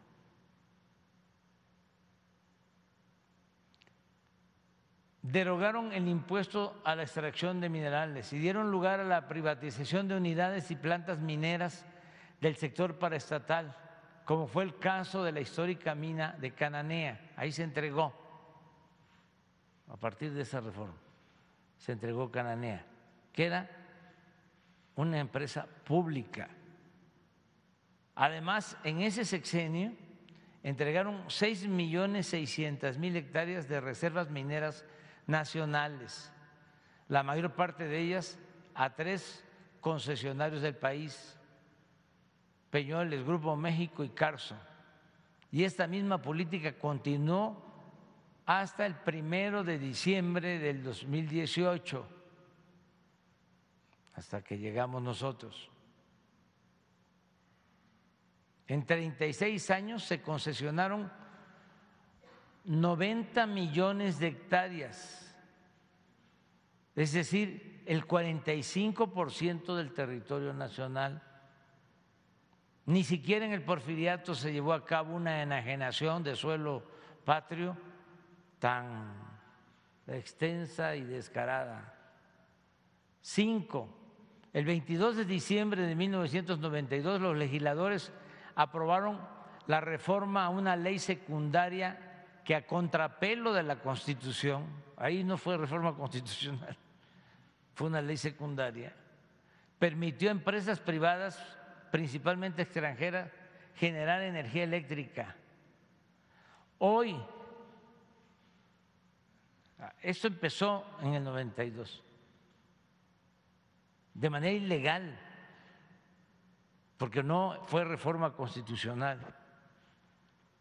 Hoy tales empresas venden a la Comisión Federal de Electricidad o a particulares el 46% de la energía eléctrica que se consume en el país. Ahora ya es más, a precios elevadísimos. Con la nueva política energética puesta en marcha por la cuarta transformación, bueno, se está incrementando la capacidad de generación de las plantas del sector público y se detuvo el aumento en las tarifas.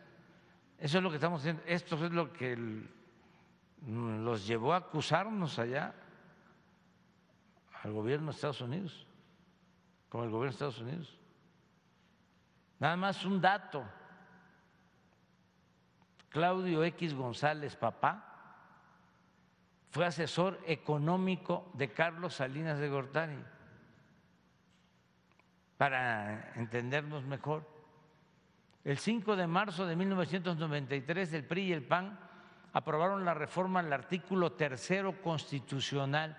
¿Quién era secretario de Educación? Ernesto Cedillo. Para limitar la gratuidad de la educación pública, acotarla solo a nivel de primaria y secundaria. Y se dejó al mercado como si fuera una mercancía la educación media superior y universitaria. Desde entonces, 300 mil jóvenes son rechazados año con año en su intento por ingresar a la educación superior para justificar este absurdo, se implantó la mentira de que los jóvenes no podían ingresar porque no aprobaban el examen de admisión, cuando en realidad no había cupo para ellos en los planteles públicos por falta de presupuesto. Inventaron de que no pasaban el examen de admisión.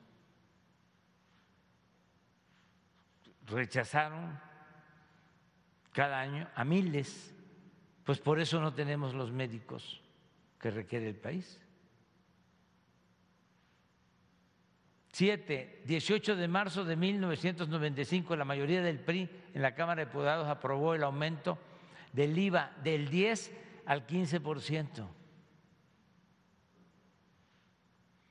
Ocho, el 12 de mayo de 1995, el PRI y el PAN reformaron la ley reglamentaria del servicio ferroviario para privatizar ferrocarriles nacionales de México y venderlo a empresas nacionales y extranjeras.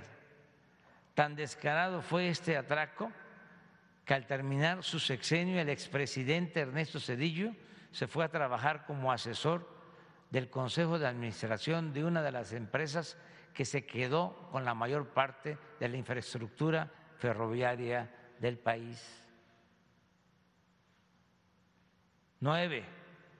El 23 de mayo de 1996 el PRI y el PAN aprobaron la ley de los sistemas de ahorro para el retiro, Afores, los cuales fueron entregados de esa forma a operadoras financieras privadas nacionales y extranjeras. Las administradoras de fondos para el retiro, AFORES, y con ellos la administración sin transparencia, con altos costos por la operación y baja rentabilidad para los derechohabientes. Esto ya lo remediamos, si no del todo, ya bajamos el costo de operación. Se pagaba más que en Argentina, que en Chile, que en Colombia, que en Estados Unidos. Y se hizo una reforma ya en nuestro gobierno para que se cobren menos eh, eh, se llaman comisiones, ¿sí? Y, les quede más a los trabajadores. En su primera etapa, las AFORES llegaron a cobrar tres comisiones distintas sobre el saldo en la cuenta, sobre los depósitos y sobre los rendimientos. Ahora al menos hemos garantizado a los asalariados el manejo seguro de esos fondos conforme con sus ahorros conformados por sus ahorros y además bajamos la comisión. Diez, este es histórico. El 12 de diciembre, ni la burla perdonan, diputados del PRI y del PAN aprobaron el FOBAPROA, 12 de diciembre de 1998 que convirtió las deudas privadas de unos cuantos empresarios y banqueros en deuda pública.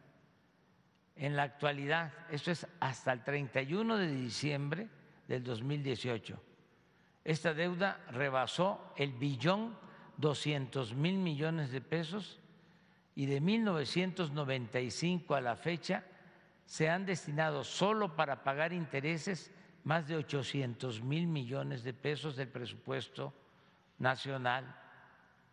Cuando esos recursos públicos debieron utilizarse para impulsar actividades productivas, crear empleos y promover el bienestar del pueblo. Once, el 8 de diciembre de 2005, ya durante el foxismo, el PRI y el PAN reformaron la ley de impuestos sobre la renta para conceder a las grandes corporaciones económicas y financieras el privilegio de diferir el pago de impuestos hasta por el 100% de sus contribuciones. Una vez consumado el fraude electoral de 2006, el 22 de marzo de 2007, el PRI y el PAN modificaron la ley del ISTE y entregaron las pensiones a los trabajadores al servicio del Estado a los intereses de banqueros. Con ello los trabajadores pagarán más por sus pensiones, al final recibirán menos. 12 el 13 de septiembre de 2007, los mismos legisladores del PRI y del PAN aprobaron un paquete fiscal que incluyó la creación del impuesto empresarial a tasa única y el impuesto del 2% por depósito en efectivo que más tarde aumentaron al 3%. Esto fue derogado posteriormente. 13. El 24 de octubre de 2008 aprobaron la ley de petróleos mexicanos para dar lugar al otorgamiento de contratos incentivados, así les llaman, a empresas privadas nacionales y extranjeras para la explotación de petróleo exclusiva y hasta por 25 años mediante la asignación de áreas o bloques del territorio. Por cierto, la Suprema Corte convalidó esa reforma y rechazó una controversia constitucional presentada por cinco presidentes municipales alegando que carecen de interés jurídico en el tema. También resolvió improcedente un juicio de inconstitucionalidad interpuesto por legisladores progresistas. Siguiendo la cronología de la ignominia, recordemos que mediante un acuerdo político entre Calderón y Peña Nieto, el 20 de octubre de 2009, los diputados del PRI y del PAN aprobaron la ley de ingresos en la que aumentaron el IVA del 15 al 16 por ciento incrementando también el impuesto sobre la renta del 28 al 30 por ciento y autorizaron los aumentos mensuales a las gasolinas, el diésel, el gas y la electricidad. 14. El 2 de diciembre de 2012, al día siguiente de haber tomado posesión de la presidencia, Enrique Peña Nieto firmó con los partidos PAN, PRI y PRD el llamado Pacto por México, en el cual se acordó profundizar en las privatizaciones del sector energético, la educación, la seguridad social y las comunicaciones, así como reformas o reformar leyes fiscales, laborales y hacendarias, todo en beneficio de la clase dominante del país y de los intereses extranjeros. Poco antes, el 30 de noviembre de 2012, diputados y senadores del PRI y del PAN aprobaron la reforma laboral que eliminó derechos históricos a los trabajadores al permitir subcontratación, el pago por horas y sin prestaciones sociales. Todo esto está en la Constitución, algunas cosas ya las hemos ido quitando. 15. El 13 de diciembre de 2012 la Cámara de Diputados aprobó la mal llamada reforma educativa que tenía como consigna someter al magisterio y avanzar en la privatización de la enseñanza. La mayoría de los senadores votó a favor de la modificación constitucional el 20 de diciembre de 2012. A partir de este momento comenzó una campaña de desprestigio, criminalización y persecución sin precedentes en la historia contra el magisterio. 16 el 18 de diciembre de 2012 el Senado aprobó las reformas constitucionales en materia de telecomunicaciones realizadas a los artículos 6, 7, 27, 28, 73, 78, 94 y 105 de la Constitución. Estas modificaciones garantizan los derechos de las empresas, pero no los de los ciudadanos y permiten la censura previa y violan el derecho a la privacidad. Además, los legisladores dejaron fuera a las radios comunitarias indígenas y los derechos de las audiencias. De las audiencias. La Ley Federal de Telecomunicaciones creó el Instituto Federal de Telecomunicaciones para regular el sector. Sin embargo, este acabó favoreciendo a los agentes económicos preponderantes. Esto es una realidad. Crearon este instituto para combatir los monopolios. Dejaron al Estado sin esa facultad. La Secretaría de Comunicaciones ya no tiene nada que ver con los permisos para la radio, para la telefonía, para la televisión y crearon ese instituto. Pues ese instituto está controlado por los llamados agentes económicos preponderantes. Se supone que se creó para combatirlos, para combatir a los monopolios. Pero tiene más fuerza un agente económico preponderante por esa reforma constitucional que el presidente de la República. Eso es para que tengamos eh, en cuenta lo que significaron estas reformas constitucionales. Por ejemplo, no podemos nosotros tener eh, una concesión del Estado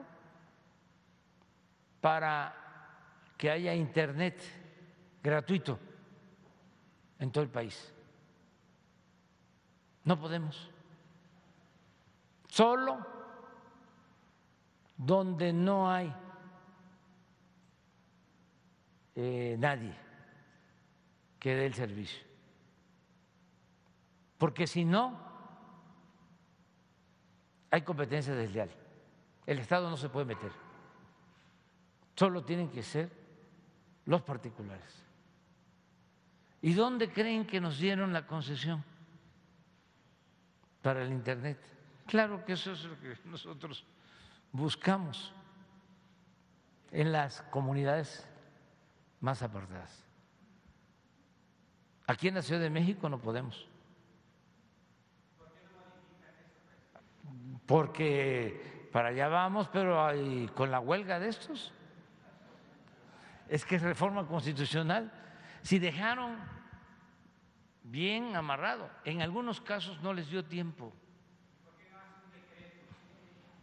No funciona, es que es reforma constitucional. Y van inmediatamente, pues ahí tienen la mayoría de los jueces, no todos, a su servicio.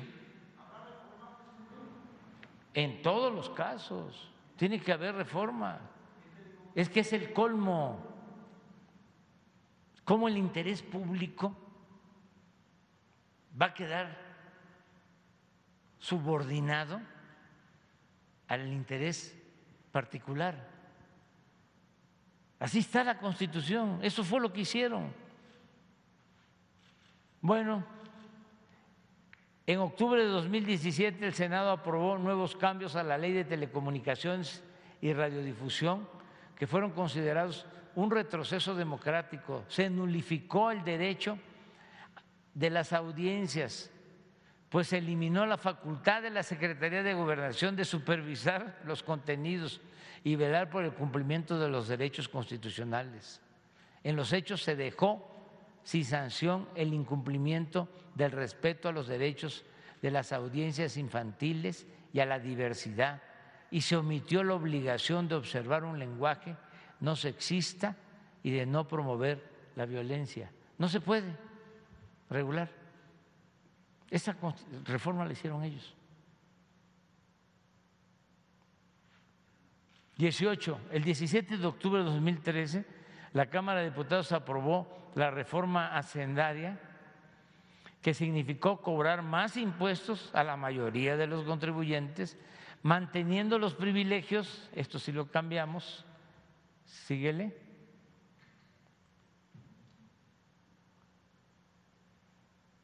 fiscales para las grandes empresas y los bancos.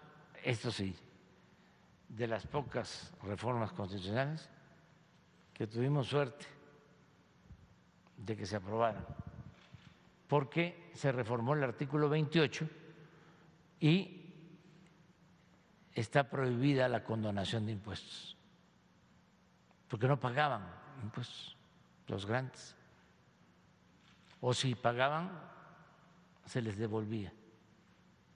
La reforma aprobada por, el legislativo y publicada en el Diario Oficial de la Federación el 11 de diciembre de 2013 fue modificada por la presidencia mediante dos decretos del 26 de diciembre de 2013. En ellos se estableció que el Ejecutivo tenía facultades para ejercer en la práctica un poder determinante en la definición de la política tributaria. O sea, el presidente podía quitar impuestos. El artículo 39 del Código Fiscal de la Federación, Cámara de Diputados, lo habilita para condonar o eximir total o parcialmente el pago de contribuciones y accesorios y para conceder subsidios o estímulos fiscales. Pues por eso no pagaban y eso es exactamente lo que hizo ya el presidente Peña, otorgando estímulos fiscales a la industria manufacturera, maquiladora y de servicios de exportación y acordar diversos beneficios a otros sectores. 19. No conformes con el avance de las privatizaciones del petróleo mexicano y de la Comisión Federal de Electricidad, el 11 de diciembre de 2013 los senadores del viejo régimen aprobaron la reforma energética para entregar el 20% del potencial petrolero del país a empresas particulares, nacionales y extranjeras y permitir el aumento ilimitado de la participación privada en la generación de electricidad. No dejo de señalar que cuando se aprobó esta reforma solicitamos de conformidad con el artículo 35 de la Constitución una consulta ciudadana para recoger la opinión del pueblo sobre este importante asunto de interés nacional. Sin embargo, luego de reunir más de tres millones de firmas y cumplir con todos los requisitos, los ministros de la Suprema Corte, que ya estaban este, arreglados, demostrando su lealtad a los mandamases, declararon improcedente nuestra fundada petición. Eso tampoco se olvida. En fin, durante el periodo neoliberal las leyes se aprobaron por consigna y a modo en el sentido que exigían los potentados políticos, funcionarios y legisladores para beneficio de particulares, sin importar el interés público. Hasta ahí la dejamos, pero hay muchas más reformas. Pero esto es lo que debe de servir para entender cómo era la vida legislativa en el periodo neoliberal. ¿En qué benefician estas reformas al pueblo? ¿En qué beneficiaron al pueblo? Entonces, ahora es distinto por eso, su enojo. Este, ya terminamos. Te quedas tú mañana si falta. ¿Sí?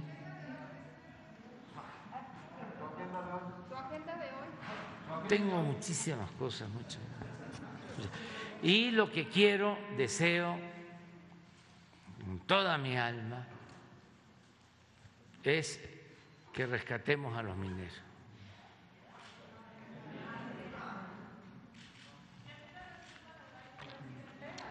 Que rescatemos a los mineros, este, el general Agustín Radilla, subsecretario de la Defensa, porque nosotros no tenemos nada que ocultar. Eh, está con COVID eh, el general secretario, eh, Luis Crescencio Sandoval González. Está muy bien, ya ve que ahora ya no pega tan fuerte, está muy bien, está trabajando, pero el subsecretario lo está eh, sustituyendo, supliendo.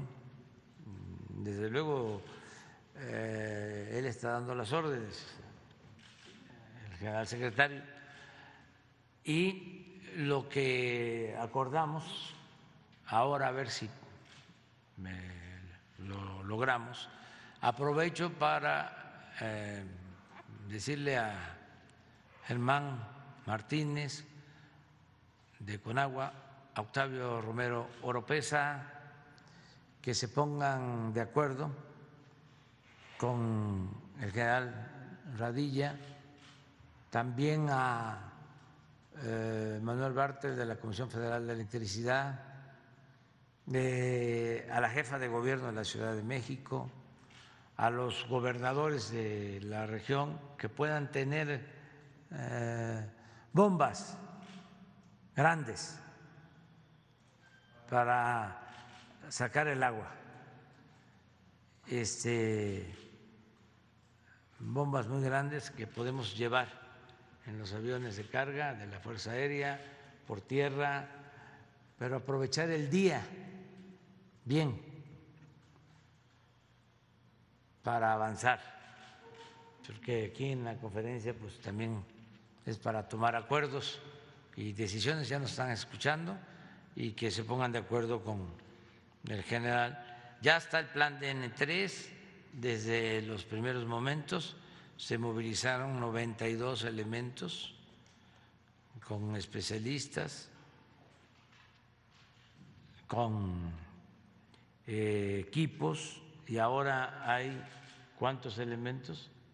Ahorita por todos 230. 230 del plan DN3 y estamos eh, trabajando de manera coordinada con el gobierno del estado de Coahuila, con los gobiernos municipales y mandarle un abrazo a los familiares. No hay que perder la fe, no hay que perder la esperanza. Un abrazo muy fuerte y van a seguir contando como siempre con nosotros. No están solos.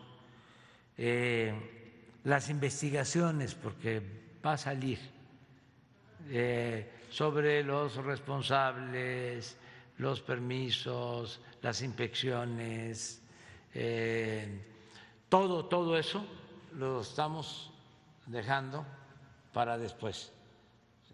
Ya tenemos la información básica, ya sabemos este, quiénes tienen las minas, quiénes las explotaban, quiénes vendían el carbón, eh, todo, todo, todo, pero no hablemos de eso ahora. Vamos a buscar salvar a los eh, mineros, a rescatarlos, eh, básicamente. Y ya para terminar, pues informarles que ya envié la carta al presidente Biden este, y no podemos decir nada hasta más adelante, pero ya este, se envió con un propio, como se decía antes, con un propio, este, se envió la carta. Muchas gracias.